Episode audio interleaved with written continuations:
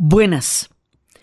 Hoy vamos a ver la tercera parte de las batallas que en su conjunto constituyeron el factor último de independencia en la definición militar de todo lo que daría origen al nacimiento de un continente. Entonces, después de la batalla de Boyacá, pues ya queda definido, eh, digamos, como la, el triunfo de los de los patriotas sobre las fuerzas realistas, pero no ha terminado todo ahí. Está, o sea, ya está definido en una gran medida. Pero esto no es absoluto en el sentido de que hablábamos como por ejemplo en la Guerra de las Galaxias cuando eh, en el tercer capítulo acaban con la estrella de la muerte y todos los eh, todos celebran, los rebeldes celebran y todo. Sí hay celebraciones, todo el mundo está contento, pero todavía faltan bastante tela que cortar. O sea, aquí llegamos a un punto definitivo, pero no final, porque toca hacer mucha cosa todavía. Entonces vamos a ver cómo, cuáles son las telas que se tienen que cortar para que el resultado de esta batalla y el Congreso de Angostura que nos daría nacimiento como república en realidad puedan cumplirse en la práctica. O sea, aquí vamos a saber cómo se despeja esto y cómo se va a manejar esta ecuación que falta todavía. Entonces, ahí en ese momento pasa que las tropas que quedan derrotadas en la batalla de Boyacá, las tropas realistas, se van a replegar hacia el sur de lo que era entonces todavía la Nueva Granada. Y ahí va a haber, digamos, hay una serie de batallas que se tienen que hacer en el sur, porque para conformar lo que quedamos de hacer en Angostura es conformar un país que tiene tres diferentes regiones. Cundinamarca, que es como nos vamos a llamar de aquí en adelante lo que antes era la Nueva Granada, Venezuela y Quito. Para que esto que se definió en Boyacá y se pactó en la angostura pueda llevarse a cabo en la realidad, hay que sacar a los realistas de los lugares donde todavía son fuertes. Y esos lugares donde todavía son fuertes son el Golfo de Maracaibo, que es peligrosísimo, porque por allí podría entrar un nuevo desembarco.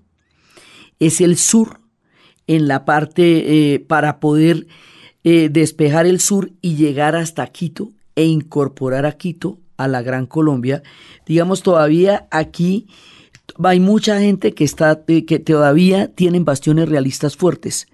Entonces, para poder seguir con la secuencia de batallas que nos permita llegar a Lima, que es donde tenemos que llegar. Acuérdese que estamos en esto desde, desde hace rato. Hay que llegar a Lima y hay que consolidar todas las victorias sobre la Gran Colombia en el norte y en el sur. Entonces, por eso, como los realistas van a estar reagrupados en Santa Marta, en Pasto y en Popayán, las batallas que se van a hacer es para eso, para poderlos derrotar en los puntos donde están eh, reagrupados y poder pasar por Guayaquil y Quito y poder crear en la práctica la Gran Colombia. Entonces se hace la batalla de Boyacá y bueno, de ahí salen. Entonces ahora vamos a ver dónde están replegados. Entonces aquí hay dos campañas. Hay una campaña en el Caribe, el Caribe es muy importante aquí. El Caribe es muy importante porque allá está el cerco de Cartagena. Cartagena, siendo la heroica y siendo la ciudad más patriota de todas, está dominada en ese momento todavía por los realistas y está cercada. Santa Marta es un fuerte realista en ese momento. Maracaibo también y es un peligro. Entonces hay que sacar a toda la gente de allá para poder consolidar ese pedazo de Venezuela como la Gran Colombia. Por eso se hacen después de la batalla de Boyacá, es que se van a hacer las batallas en Carabobo y la, y la batalla de Maracaibo. Ahí hay unos personajes que son muy importantes. Se llaman los tres Luises del Caribe y otro grande, grande, grande al que también hay que darle toda la el señorío histórico que merece, Prudencio Padilla, el Guajiro. Este hombre va a sellar Maracaibo. Y si él no sella Maracaibo, es decir, si no asegura el control sobre el Golfo de Maracaibo, ahí podría entrar una nueva avanzada de los españoles que haría que las batallas que ya se habían ganado en la cordillera se perdieran. Entonces es muy importante en este momento la actuación histórica y militar de Prudencio Padilla. José Prudencio Padilla es la figura alrededor de la cual se va a formar la Armada Nacional de la República de Colombia. Es el icono a partir del cual se crea, más adelante se va a formar la Armada. ¿Por qué es tan importante esto? Porque es que nosotros no tenemos ninguna armada en ese momento. Estamos independizándonos de un imperio de ultramar que tenía una armada grande, la mayoría se había acabado ya en las batallas y en Trafalgar y todo lo que tú quieras, pero, pero ellos sí tienen una armada y nosotros no, ¿eh? Entonces, ¿cómo se hace esa vuelta ahí? Es importante la parte del Caribe porque estamos acostumbrados a narrar nuestras independencias solamente desde las cordilleras. El relato que se impuso fue un relato desde la montaña. Y por supuesto que allí se definieron las cosas importantísimas como lo del páramo de Pisba y todo. No estamos diciendo que no. Pero no se entiende sin el relato marítimo. El relato marítimo es crucial para entender cómo se consolidan todos los planes que se estaban defendiendo en la cordillera se tienen que eh, se tienen que consolidar en el mar. Habíamos visto en este contexto la importancia de Jamaica y Haití en el momento en que se presentó toda la reconquista. Ahora esto se va a definir en Maracaibo y en Carabobo, porque ahí es donde definitivamente se va a garantizar que, que se vaya a poder hacer un país que se llame Venezuela. Esa es la batalla que va a liberar a Caracas y la de Maracaibo y, la, y, lo también la ocupación de Riohacha es la que hace posible que en ese momento se selle el lugar por donde hubiera podido entrar una posible invasión. Entonces, al mismo tiempo que se están haciendo estas batallas, cada batalla tiene su Congreso. El Congreso es la definición política de lo que se está haciendo militarmente. Lo que corresponde a estas batallas es el Congreso de Cúcuta, que en 1821 establece la Gran Colombia y va a regir la Gran Colombia la Constitución. O sea, nosotros ya la declaramos en Angostura, pero la constitución que la va a regir la vamos a hacer en Cúcuta. Y la garantía de que esto en la práctica sea posible es Maracaibo y Carabobo. O sea que nuestra independencia y la independencia de Venezuela es un solo y mismo proceso.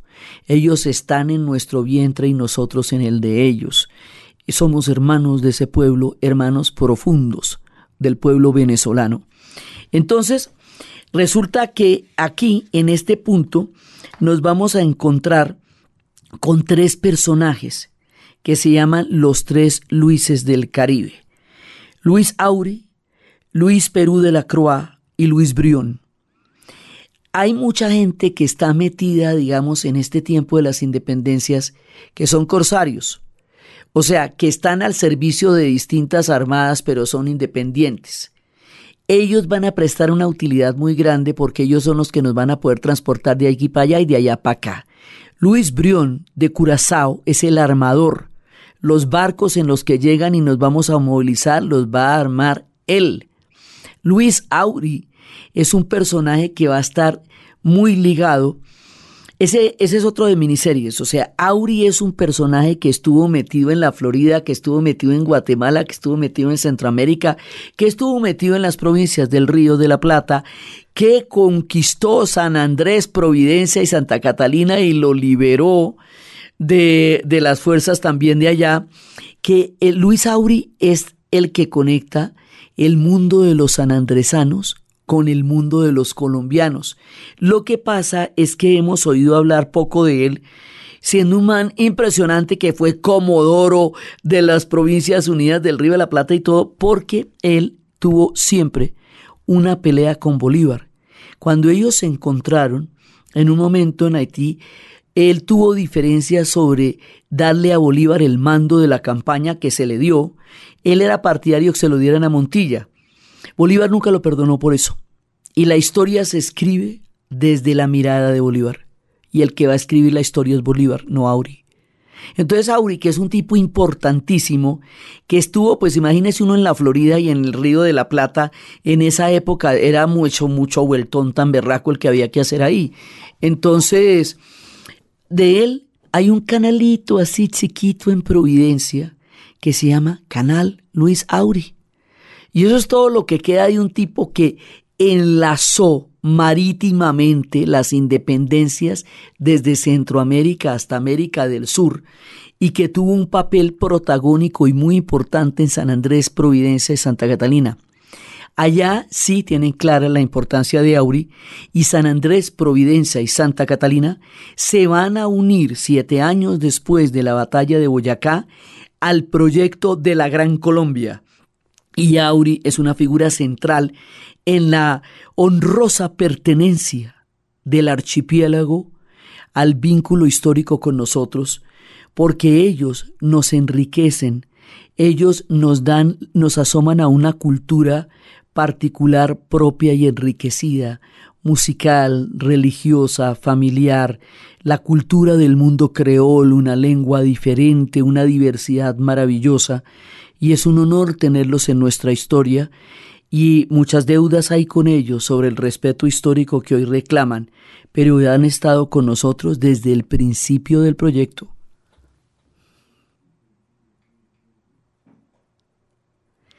Cada uno de estos Luises es un personaje de leyenda, así como Auri, que es el que vincula a San Andrés con la historia de Colombia, a la historia del archipiélago con la historia continental. Es muy importante además porque es que San Andrés, cuando representan el mapa de Colombia, representan a San Andrés en un cuadrito. Y al representarlo en un cuadrito no se le da la dimensión geográfica que tiene. Ellos quedan frente a Nicaragua, quedan en Centroamérica. Han sido pueblos que han estado en diferentes etapas de la historia y voluntariamente se vinculan al proyecto de la Gran Colombia. Hay que situarlos siempre donde están en la geografía. Ese cuadrito no existe, hay que tomarse el trabajo de mirar dónde quedan y entender todo su, su punto de, de, geografía y de historia ahí en el Caribe, porque nuestra historia está mucho más allá de la costa, porque también están las islas y también está toda la, toda la parte de la movida del Caribe. Ahí hay otro personaje, es que cada uno de estos es de miniseries. Perú de la Croix. Luis Perú de la Croix, este personaje peleó, estuvo en las tropas de Napoleón eh, estuvo metido en todas partes, en todas las batallas, estuvo con Bolívar, es uno de los grandes testigos de todo lo que pasó en esa época. Cuando uno se pone a mirar, ¿este man en, qué estuvo? Estuvo en las guerras napoleónicas, en las guerras de independencia de Venezuela, estuvo en las guerras de independencia de Colombia, estuvo metido en todos lados. Sí, eh, y cada uno de ellos, eh, de uno de estos tres Luises, hace parte de la posibilidad de unir la historia marítima con la historia de las cordilleras. Cada uno de ellos va a tener una, una ligazón con los ejércitos libertadores y forman parte de los ejércitos libertadores en el mar. Entonces es muy importante que tengamos en cuenta que el Caribe es un centro, un epicentro de nuestras independencias tanto como lo es la cordillera, porque sin el Caribe la cordillera no hubiera podido sostener los triunfos de las batallas y no hubiéramos llegado al objetivo final. El objetivo final es hacer un sándwich en el Perú, viniendo del sur y viniendo del norte. Pero eso se tiene que hacer completico porque si dejamos algo por detrás que no lo hemos solucionado, se nos devuelve como un boomerang.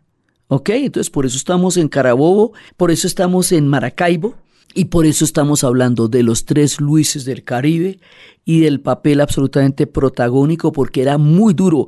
Prudencio Padilla era un gran marino, era un gran militar, era un hombre de un estratega impresionante y él va a asegurar que sea posible esta, el nacimiento de la Gran Colombia en una gran medida lo va a asegurar José Prudencio Padilla en la ciudad de Bogotá en una zona que se llama el Parkway hay un monumento a este hombre. Y lo miramos siempre y no recordamos cuando lo miramos lo importante que fue y lo mucho que le debemos a José Prudencio Padilla. También en la, en, en la ciudad de Bogotá hay un monumento que se llama Los Héroes. Después vamos a ver cómo todo esto nombra nuestra historia. Y los héroes pues son todos estos. Ahí están ordenados por las batallas en cada una de las caras de ese monumento están las batallas marítimas, todos los, los regimientos que los integraron, y la prueba en una piedra de, cuatro lados de que esto fue un esfuerzo conjunto, que nunca se nos puede olvidar que cada uno cumplió un papel importantísimo. Los Luises del Caribe en el mar, Haití, Jamaica, en el resguardo y en la posibilidad de volver a desembarcar, Prudencio Padilla en sellar Maracaibo y hacer posible Venezuela. Y cada uno de ellos va en conjunto, esto es un esfuerzo combinado por lo tanto, no es el esfuerzo de un solo héroe, aunque haya personajes que son rockstars, ¿sí? Porque todos en conjunto lo hicimos. Y la cantidad de pueblo que está apoyando a toda la gente en el mar. Auri va a ayudar mucho a, a despejar el cerco de Cartagena, lo mismo que Padilla.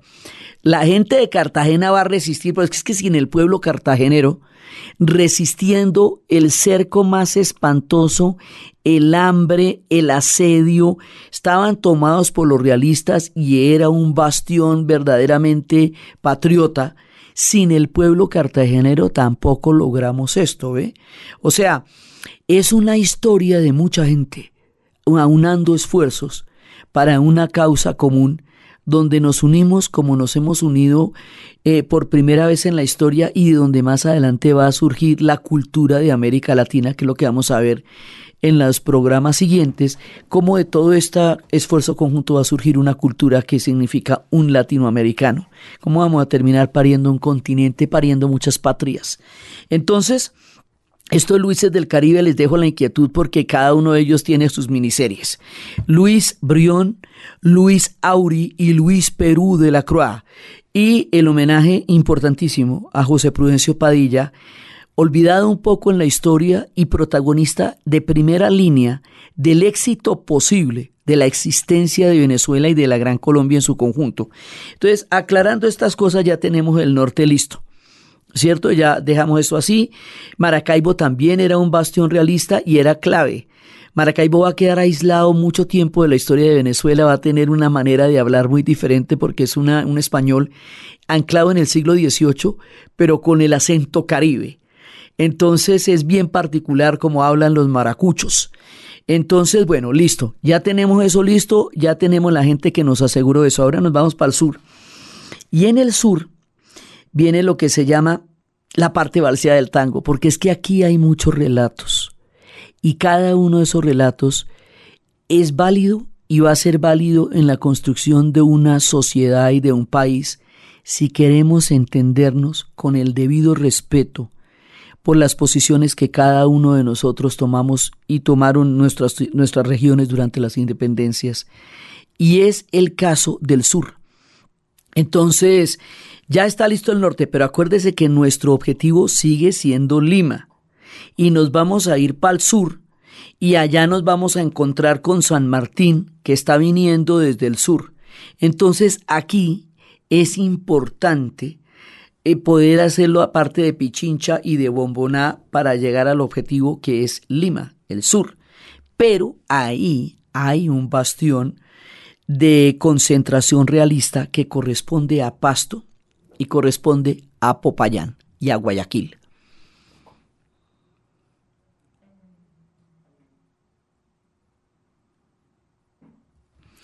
La guaneña va a ser un himno compuesto en el siglo XVIII, en la época en que pertenecíamos al Imperio Español, entonces va a ser una canción realista. Y luego va a ser una canción patriota porque la cantarán después los ejércitos y la guanella queda como parte de nuestros cantos de independencia, cambia de símbolo, es muy antigua y nos sigue hablando de todos estos eh, estas diferentes formas culturales como nosotros nos vamos representando en la música. Por eso estamos tomando estas diversidades musicales, porque tan diversos como somos en los sonidos, somos en las culturas. Entonces, hay un momento en 1820 en que no hay tantas batallas, o sea, estábamos en 1819 y luego las batallas van a empezar en 1821 de nuevo. ¿Qué pasa en 1820? En 1820 hay una regularización de la guerra. O sea, los españoles ya sienten que la vaina está muy áspera, que les han dado muy duro y que se la tiene que tomar un poquito más frescos porque la guerra a muerte no está dando resultado para ellos. La guerra a muerte que ya había declarado Bolívar en 1813, cuando había dicho esto se va, mejor dicho, para las que sea. Sí, entonces ya después de Boyacá, ya la cosa está muy áspera, entonces hay un pacto de regularizaciones, más o menos hagámonos pasito. Eso va a pasar durante 1820 y por eso va a haber un monumento de un abrazo histórico entre Bolívar y Murillo como una manera de regularizar la guerra. Es decir, de, de no escalarla, de no volverla tan terrible porque los españoles están perdiendo. Así es simple. Entonces los españoles dicen, no, bueno, esto, esto se nos fue, se nos fue muy hondo. Y en términos generales va a ser así. Lo que no quiere decir que no vaya, tengamos que hacer otro poco de batallas porque las vamos a tener que hacer. Quiere decir que ya no es una guerra muerte, quiere decir que en algún momento vamos a tener que pactar una independencia de verdad. Falta. Pero ya la estamos viendo, o sea, ya estamos viendo que sí que en un momento dado esto se va a tener que acordar ya en serio, porque es lo que está pasando, o sea, la realidad los desborda a ellos. Entonces, entonces después en 1821 se reanudan las batallas, pero ya vamos es para a lo que vinimos, ¿me entiende? A sacar a toda esta gente de aquí y, y, organizarnos de otra manera. Sin embargo, faltan batallas. O sea, solucionamos todo el tema norte, ahora nos vamos para el sur. En el sur, el relato es diferente. Aquí vamos a hacer una precisión histórica para el entendimiento de nosotros como pueblo. Resulta que en Popayán, y en Pasto, había mucha gente que apoyaba al ejército realista, que estaban con la corona española, y por eso es que los realistas van a, a resguardecerse allá cuando son derrotados en Boyacá, porque sabían que allá tenían apoyo. ¿Por qué? Porque el proyecto de la independencia no es claro para los indígenas. Algunos bastantes se van a sentir eh, ilusionados y representados en el proyecto de una república y se van a meter al ejército patriota y van a pelear en el ejército patriota y van a subir con los llaneros. Pero hay otros que tenían unos pactos de tierras y de resguardos con los españoles que se habían conseguido a, lo largo de una historia trágica que se han conseguido después de las leyes de Indias, que se habían conseguido después de muchos avatares de la historia. Nada ha sido nunca ni gratis ni fácil para las poblaciones indígenas y originarias de la América y no lo es ahora de ninguna manera. O sea, esa sospecha histórica de, bueno, ¿y qué irá a pasar con nosotros en los nuevos escenarios? Pues tenía mucho, tenía mucha base real porque en los nuevos escenarios las cosas no han mejorado así como que uno diga divinamente no. Estoy, y más ahora, esto ahora se está poniendo más teso todavía. Entonces resulta que en ese momento hay quienes apoyan a los españoles, a los realistas en el sur. Uno, porque sienten que los pactos logrados con los españoles han costado demasiado trabajo y no hay garantía de que esos pactos se mantengan en la República, en el, en el nuevo orden histórico que se va a establecer después de las independencias. Dos, por motivos religiosos porque consideraban que el orden cósmico estaba dado por Dios, por el rey y por el pueblo, y que destronar a un rey o desconocer a un rey era desconocer un orden cósmico. Es una visión de la naturaleza y del orden del universo. Tres, los afros, a ellos también se les, eh, los españoles también les habían ofrecido que los iban a libertar y les iban a dar la libertad de la esclavitud. Y como ya había sucedido con el imperio británico, y el imperio británico tempranamente eh, declaró ilegal la esclavitud y el imperio británico en ese momento era la mitad del mundo, no sonaba loco tampoco que los españoles fueran capaces de cumplir esa palabra, teniendo en cuenta que había entre los patriotas bastantes esclavistas, como pasaba en todas partes, como pasó en Estados Unidos, como pasó en todos lados, porque uno de los puntos de la independencia que ha sido una eterna polémica es cómo usted monta un discurso de la libertad, de la república, de los derechos y mantiene la esclavitud. Esa contradicción seguiría siendo una contradicción. A Estados Unidos casi lo rompe en la guerra de secesión. En, en, la Gran Colombia, Bolívar le había hecho esa promesa a Petión, que es por la cual la razón por la cual Haití nos va a apoyar, pero esa promesa la van a cumplir en 1851, muy lejos del momento en que dijeron que eso era lo primero que iban a hacer. La cosa con los afros no es todavía tan clara. Entonces, cada uno tiene una razón histórica y una mirada. Los afros dicen, ¿quién nos irá a cumplir la palabra? ¿No la cumple la República o no la cumple la corona? En el sur apuestan a la corona, en el resto del país apuestan a la República. Los indígenas, ¿será que la nueva República nos, nos, va a cumplir los pactos de las tierras que ya tenemos, de los resguardos? ¿Con los españoles ya las tenemos? Con la República no sabemos. Pero también hay una élite blanca, privilegiada, esclavista que ha tenido una riqueza enorme con el sistema que es vigente del orden social e histórico que estaba rigiendo allá. Y ellos tampoco están de acuerdo con la independencia porque sienten que con la independencia van a perder privilegios de tierras y señoríos antiguos que para ellos eran muy importantes. Esta cultura no ha desaparecido tampoco, esta cultura del señorío antiguo de privilegios también está vigente. Entonces ellos tampoco quieren, o sea, por diferentes realidades históricas, en el sur no apoyaron la independencia. Cada uno tiene una razón, incluso antagónicas y muy diferentes, pero cada uno tiene una razón. Entonces, hay que, o sea, aquí empieza la contradicción porque hay que derrotar ese bastión realista si queremos llegar al sur y si queremos integrar a Quito al proyecto de la Gran Colombia, según lo estuvimos diciendo en Angostura y en Cúcuta. Si Quito va a formar parte de la Gran Colombia, pues hay que despejar el tema realista en el sur.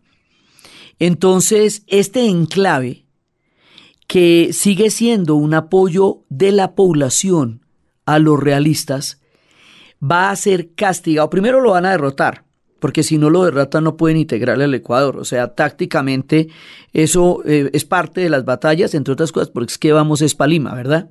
No nos olvide que todo el tiempo vamos para Lima. Pero eh, el asunto es que esta gente no participaba de la creencia de la independencia.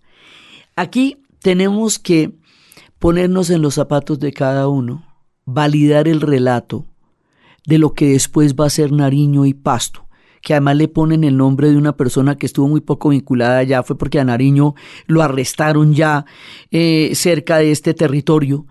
Y ellos tienen una historia diferente, ellos tienen una visión diferente. Igual que los sanandresanos tienen su propia historia y su propia cultura, la gente de Nariño también la gente de Pasto también y la gente de Popayán también. Ese relato tiene que ser validado como una de las posibilidades históricas que nos ayuda a poder entendernos.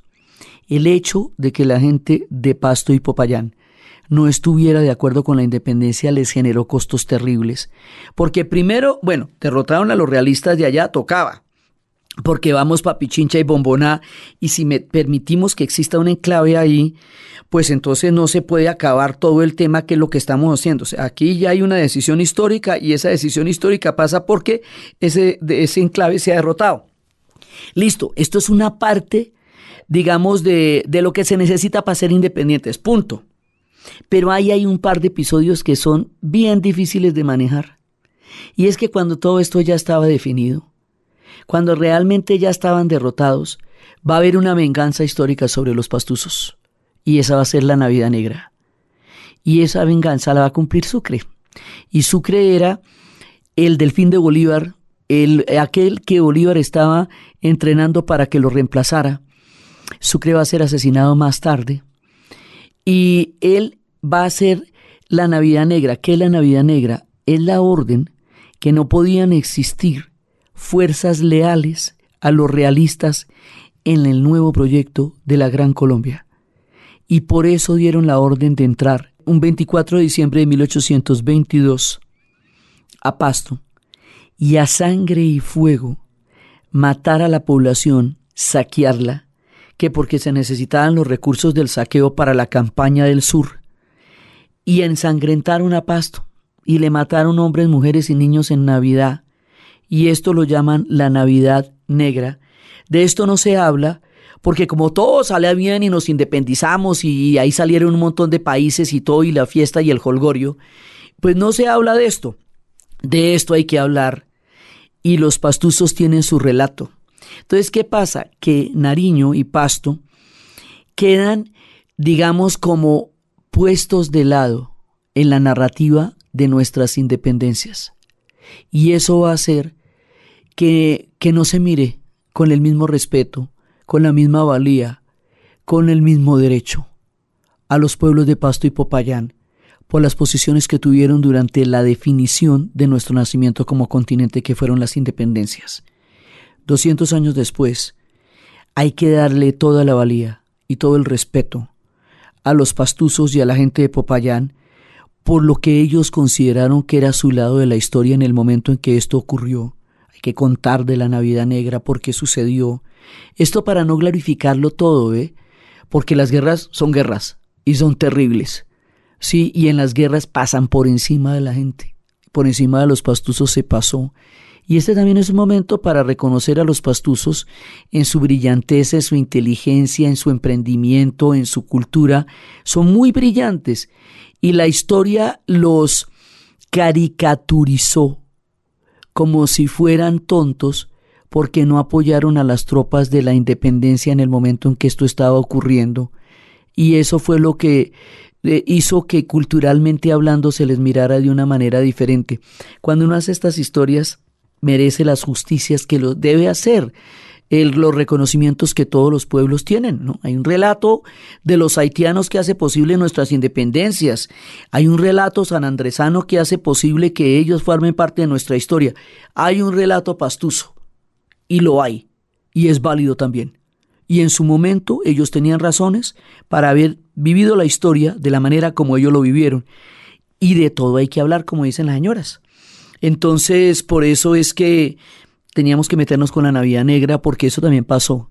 Y en esto es bueno no olvidar a la gente y no olvidar las historias y no olvidar la diversidad. Nos estamos hablando de poblaciones indígenas, afro, poblaciones mestizas, castas blancas que han tenido eh, hijos de peninsulares, que es mucha gente la que se está agrupando aquí y cada uno tiene visiones e intereses históricos distintos. Conciliar todo esto todavía estamos en el intento. Entonces, bueno, pasando por Pasto, y una vez aclaradas todas estas cosas, seguimos para el sur. Entonces, ahora sí ya nos vamos.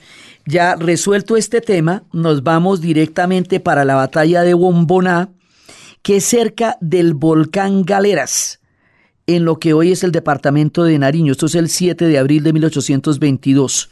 Y empieza esa batalla.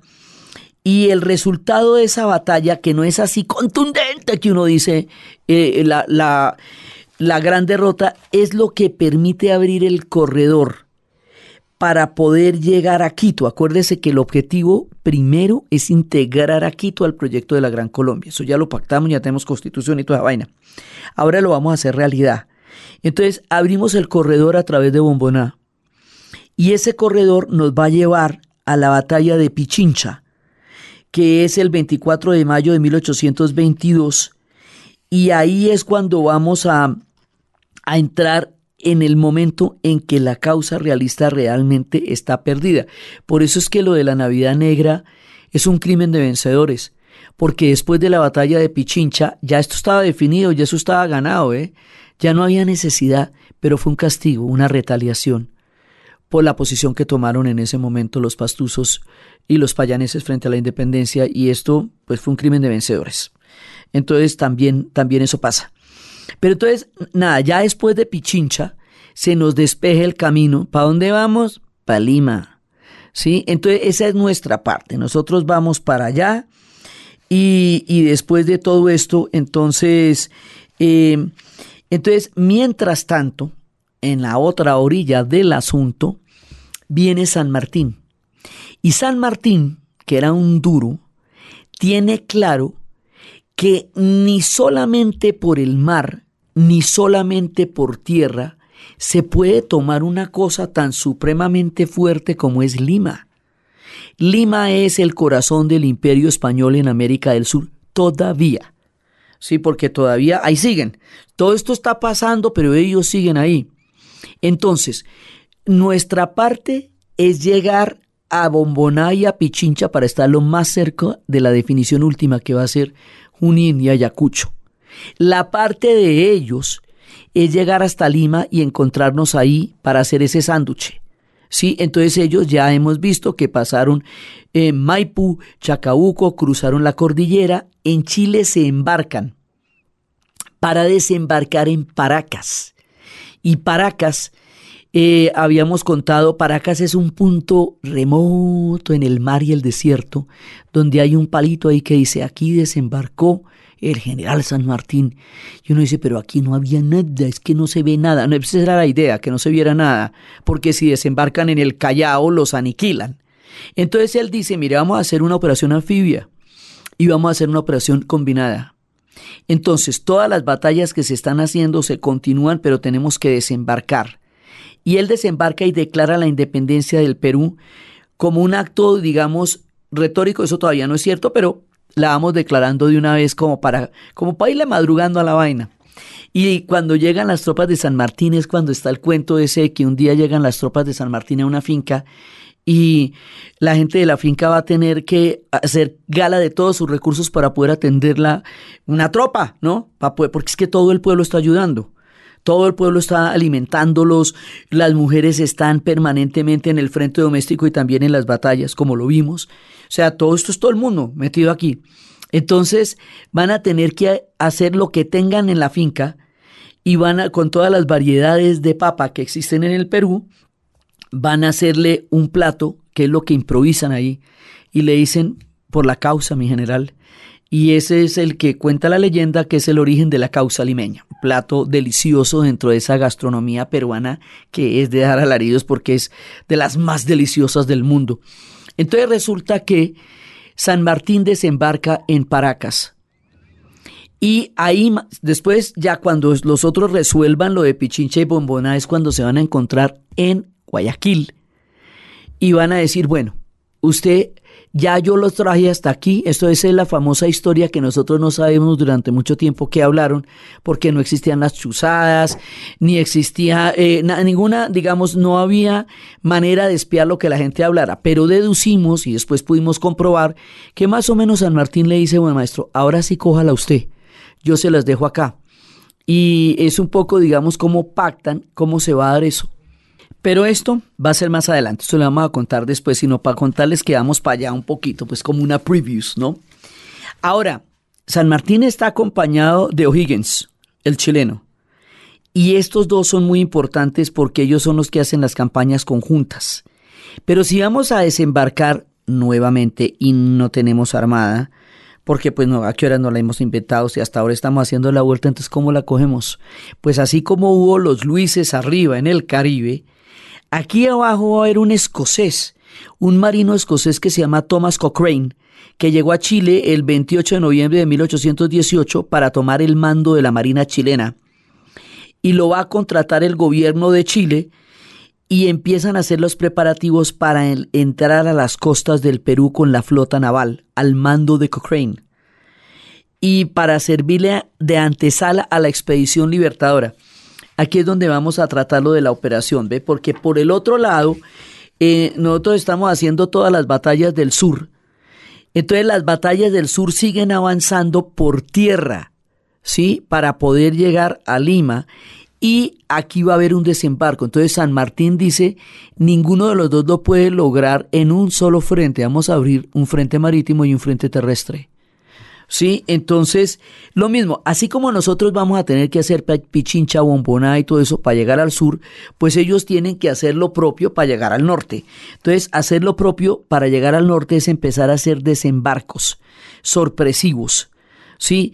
Eh, mientras tanto, ya se eh, ya ha habido eh, mientras tanto se, se, hizo la conquista de Rancagua la batalla de Chacabuco eh, ya, mientras tanto, se han hecho muchas cosas en el sur y finalmente la batalla de Maipú y todo eso para poder llegar a desembarcar y estamos en el mismo problema allá que vamos a tener en el norte, que si vamos a hacer las provincias unidas del Río de la Plata, eh, o que si vamos a hacer los pueblos libres del Río de la Plata, que si la vamos a gobernar desde Argentina o desde Chile, que si va a existir la banda oriental, que es lo que va a ser Artigas, José Gervasio Artigas, que va a ser eh, el que va a independizar va a ser posible el nacimiento del Uruguay. O sea, lo que nosotros llamábamos la patria boba, ellos también lo van a tener. Las guerras civiles ellos también la van a tener. Mientras se está haciendo toda esta campaña de independencia para llegar a los desembarcos, hay problemas internos entre ellos sobre cómo se van a, organizar una vez que se ganen las batallas. ¿Por qué? Porque una cosa es un virreinato mandado desde una potencia de ultramar y otra cosa es una república con leyes que sea incluyente a los intereses de todos. Sobre todo que no se ha hecho antes, porque los estados nacionales se están inventando en ese momento. Entonces no es que exista el manual para hacer los estados nacionales. Mire el lío tan berraco que le costó a los franceses intentar hacer todas estas vueltas. Entonces, tenemos muchos problemas en el sur, tenemos muchos problemas en el norte. Así como hemos visto que en el norte hay diferencias, y las va a ver después con la misma Gran Colombia porque no sabemos si eso se va, eso se va a mandar desde dónde, desde Bogotá, desde Quito o desde Caracas. Y los quiteños sienten que, mm, que no lo van a mandar desde allá. ¿Esto qué? ¿Lo mandamos desde Buenos Aires? Y entonces Montevideo, ¿qué viene siendo? Tú y yo que venimos siendo. Yo hago semejante vuelta y quedo ahí, ya no con los españoles, que después les cayeron los brasileros y ellos, uy, no, tampoco. Les toca cara a los brasileros después porque al paisito que llaman ese Uruguay, el de Benedetti, el de Galeano, el de Onetti, el de Foilán, el de los grandes futbolistas, le ha tocado una cantidad de cosas solo para poder existir. Y una de ellas es resistir las decisiones históricas que se tomen en las batallas, en donde no están siendo tenidos en cuenta en estos dos esquemas. Entonces ellos están contribuyendo con la causa patriota, están en las campañas, pero también están en la suya. Y la suya es la banda oriental, la banda oriental del Uruguay, que va a crecer y a vivir en el Uruguay como tal. La independencia después en, en el Paraguay va a ser incruenta esto se hace por un pacto y ellos salen del palacio. Después les va a tocar mucho más duro, pero en este momento ellos, digamos, se vanaglorian de haber logrado resolver esto sin sangre en ese momento. Luego ríos de sangre caerían sobre el Paraguay, pero eso ya es en otra etapa que no tiene que ver con nuestras independencias, sino con el infortunio histórico de la guerra de la Triple Alianza que acabaría con ellos. Por ahora, Estamos poniéndonos de acuerdo para la foto, sin que eso implique que no tengamos diferencias internas. Es importante saber que las hay, porque esto también tiene mucho que ver en cómo vamos a quedar organizados después como países cuando ya logramos resolver este lío, pero a lo que vinimos, a desembarcar. Entonces con Cochrane nosotros necesitamos la ayuda de los Luises, de Cochrane, es decir, de los escoceses, de los franceses, de un poco de combo de marinos para poder resolver marítimamente nuestras batallas con un imperio de ultramar, porque acuérdense que es que esto es un imperio de ultramar. Entonces estamos en esta vuelta y en ese momento se va a dar el desembarco en Paracas y la idea es que de ahí a llegar a Lima esto es bastante duro, o sea, que desembarquemos en Paracas, que los ejércitos ya estén llegando por el norte y por el sur, a que podamos llegar a Lima propiamente, eso no es pan comido, esto no está definido todavía porque nos vamos a enfrentar al grueso, del ejército español. Ahí sí de verdad, verdad, o sea, todos están concentrados en Lima y la batalla ya, ya son unas batallas de, de otro calado porque es que son directamente con el corazón del imperio español en Lima. Los peruanos también tienen muchas miradas sobre la independencia porque ellos fueron corazón de imperio inca, corazón de imperio español, porque nosotros éramos periferia. Corazón, o sea, el imperio español es México y Perú. Esos son los propios. Todos los demás somos parte de lo que también conquistaron, pero la vuelta es ahí, en Lima y en México, porque es donde están las, las minas, las minas de, de Guanajuato y de Zacatecas y todo eso. Entonces, vamos ya para esta vuelta, pero la historia está llena de sorpresas. Y cuando vamos a armar estas batallotas tan grandes, va a haber una sorpresa histórica que no nos la esperábamos. Ya vamos a ver cómo es.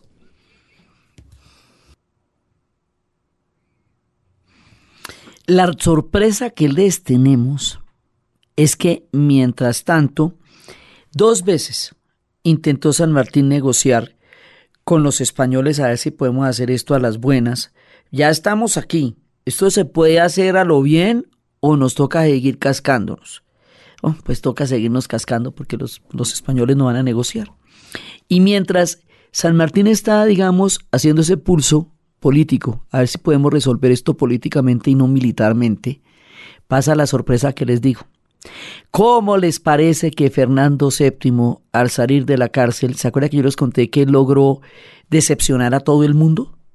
Pues también decepcionar a los españoles porque resulta que la idea era que cuando Fernando VII saliera de la cárcel, España pasaba a ser una monarquía constitucional. Iba a haber una constitución que eh, popularmente la llamamos la PEPA. En ese momento Fernando VII juró que iba a firmar la constitución que iba a aceptar una monarquía constitucional, que esta figura del derecho divino de los reyes, que ya la habíamos cuestionado en Francia con la guillotina, eh, ya, o sea, una vez que exista la restauración, ya a pesar de que intenten por todos los medios borrar de la historia la Revolución Francesa y a Napoleón, no se puede, porque ya las monarquías no pueden volver a ser absolutas de la manera que lo fueron antes de la Revolución Francesa, porque ya pasó la Revolución Francesa. Entonces la consecuencia de esto en España, a pesar de que ellos se independizaron de los franceses y pelearon contra los franceses, era firme la constitución, haga una monarquía constitucional, respóndanos por favor a nosotros los españoles, y el hombre se había comprometido con ellos. Entonces, así como esa reconquista tan sangrienta y tan terrible que nos hizo aquí en América, no deja ninguna solución política y nos vamos a las batallas, allá el tipo también les hace conejo y también los faltorea y no les firma la constitución. Pero este man sí, ¡ah! Tipo tan terco, Pues le van a hacer una revolución a este man, ¿cómo le parece? le van a hacer una revolución y se van a amotinar los ejércitos españoles en España contra Fernando VII. Eso se llama la revolución de Riego, porque el general Riego es el que la va a promover y a protagonizar en un levantamiento tremendo que van a tener ellos. Y resulta que al hacerlo, en ese momento se debilita toda la fuerza del imperio español y se debilita en el momento en que tienen que enfrentar los dos ejércitos, los del norte y los del sur, que van a por ellos, y en el momento en que se da el desembarco. O sea, ahí eh, se debilitan en el momento en que más fuertes tendrían que haber sido, y no solamente se debilitan en España, sino que se debilitan en el Perú. Y en ese momento la revolución de Riego también se traduce en un levantamiento en el mero Perú mismo, y ese levantamiento hace que desconozcan al virrey que tenían en ese momento. Y eso debilita enormemente las fuerzas españolas porque aparte de que están cercados por los dos ejércitos, el ejército de los Andes y el ejército del norte, aparte de que todo este tinglado que hemos estado montando en los últimos dos capítulos ya está listo, ya están allá, ya desembarcaron, ya están en Paracas, ya vienen los otros por Pichincha y Bombona, estos manes se dividen. Se dividen en el momento en que se tienen que enfrentar con los dos ejércitos conjuntos se dividen en el momento en que van a enfrentar las dos batallas definitivas que serán Junín y Ayacucho. Se dividen cuando tienen que realmente enfrentar el momento más duro del final del imperio y la fuerza de toda nuestra unión, el éxito de las batallas, el compromiso de nuestros pueblos y la revolución de riego llevan a definir una situación que hace que los españoles no puedan volver a contraatacar después de esto. Si no hubiera sido esto, porque ya estaban pensando en un tercer desembarco desde España, que nunca salió, iban a hacer otro envío, con lo que nos iba a tocar hacer otros y poco programas más, para otro poco batallas más, y ya estábamos exhaustos. Esto duró mucho tiempo, ya llevamos 10 años peleando, ya todo el mundo está seco. Sí, ya hay que sacarlo ahorita, porque es que esto es mucho tiempo, mucho esfuerzo, mucha gente parada tratando de sacar adelante este esfuerzo. ¿eh? Entonces, listo, no nos tocó un tercer envión y no vamos a tener un tercer bicentenario porque lo vamos a sacar aquí mismo. Entonces, y eso ocurre por la revolución de Riego, porque el desembarco que se estaba planeando en España nunca saldrá, porque la división que se generó en España se va a trasladar al Perú, que es el corazón del imperio, porque las tropas se dividen, porque desconocen al virrey y montan otro virrey, y cuando están divididos, fragmentados, ñan, los cogen los dos ejércitos, y vamos a hacerlo en Ayacucho, ahora sí lo vamos a definir en Ayacucho y Perú, y después de dos intentos de negociación que hizo San Martín, maestros, ustedes la tienen perdida, negociemos. No, que no la tiene perdida, se les advierte, negociemos, no, que no. Y además se dividen y además se arman el tropel entre ellos mismos. Entonces San Martín, ni corto ni perezoso, dice tranquilamente, en plaza pública, desde este momento el Perú es libre e independiente por la voluntad general de los pueblos y por la justicia de su causa que Dios defiende. Viva la patria Viva la libertad, vive la independencia, declara José de San Martín en el Perú. Esto ya está ganado. Nos faltan las dos batallas. No vayan a creer que esto lo vamos a sacar así. Nos faltan, de todas maneras, Ayacucho y Junín, que son las que vamos a contarles en el siguiente capítulo, donde vamos a terminar esto, a finiquitarlo y a empezar a montar una de las cosas que me parece más bonitas y me enorgullece más y me da más alegría un nacimiento de un continente, América Latina. En los siguientes dos programas vamos a saber por qué somos latinoamericanos, por qué somos hermanos y por qué tenemos tantas cosas en común. Ya liberamos esto y salimos adelante. Y por fin, Después de estas palabras, llegamos a Lima, man. Mire qué esfuerzo tan berraco, eso lo decimos. San Martín llega ya, se proclama la independencia en Lima, ya llegamos a Lima. Sí, ¿cuánto hay que estamos? Arrancamos desde hace tres programas, unos y otros. Ya, ya todos estamos, o sea, ya llegamos a Lima. Y en Lima es donde vamos a definir todo porque de eso se trataba. Ese era el plan de San Martín y ese era el plan de Bolívar. Ya estamos en Lima. Entonces, aquí en Lima dejamos nuestro capítulo para terminar de arreglar esto en Ayacucho y en Junín, que es donde vamos a hacer, digamos, ya la vuelta, así como tuvimos que arreglar en Maracaibo y en Carabobo el tema venezolano, como tuvimos que arreglar en Pichincha y en Bomboná el tema ecuatoriano, vamos a tener que terminar en Ayacucho y Junín el tema en Lima, el tema peruano, para amarrar todo este gigantesco plan continental y convertirlo en una nueva cultura, en un continente, en un destino, en muchos pueblos y el resultado de eso seremos los aquí presentes, América Latina.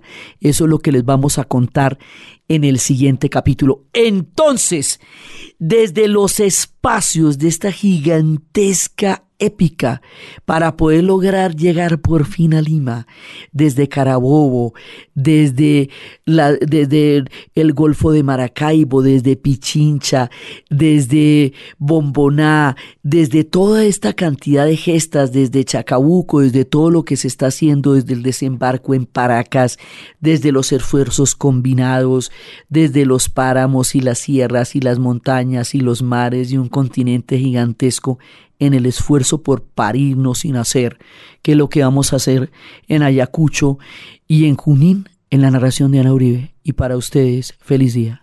Este programa fue grabado en los estudios de RTBC con la asistencia técnica de Jaime González y con la dirección de Diana Uribe y el trabajo conjunto de equipo en contenidos de Arturo Jiménez y Diana Uribe del podcast dianauribe.fm.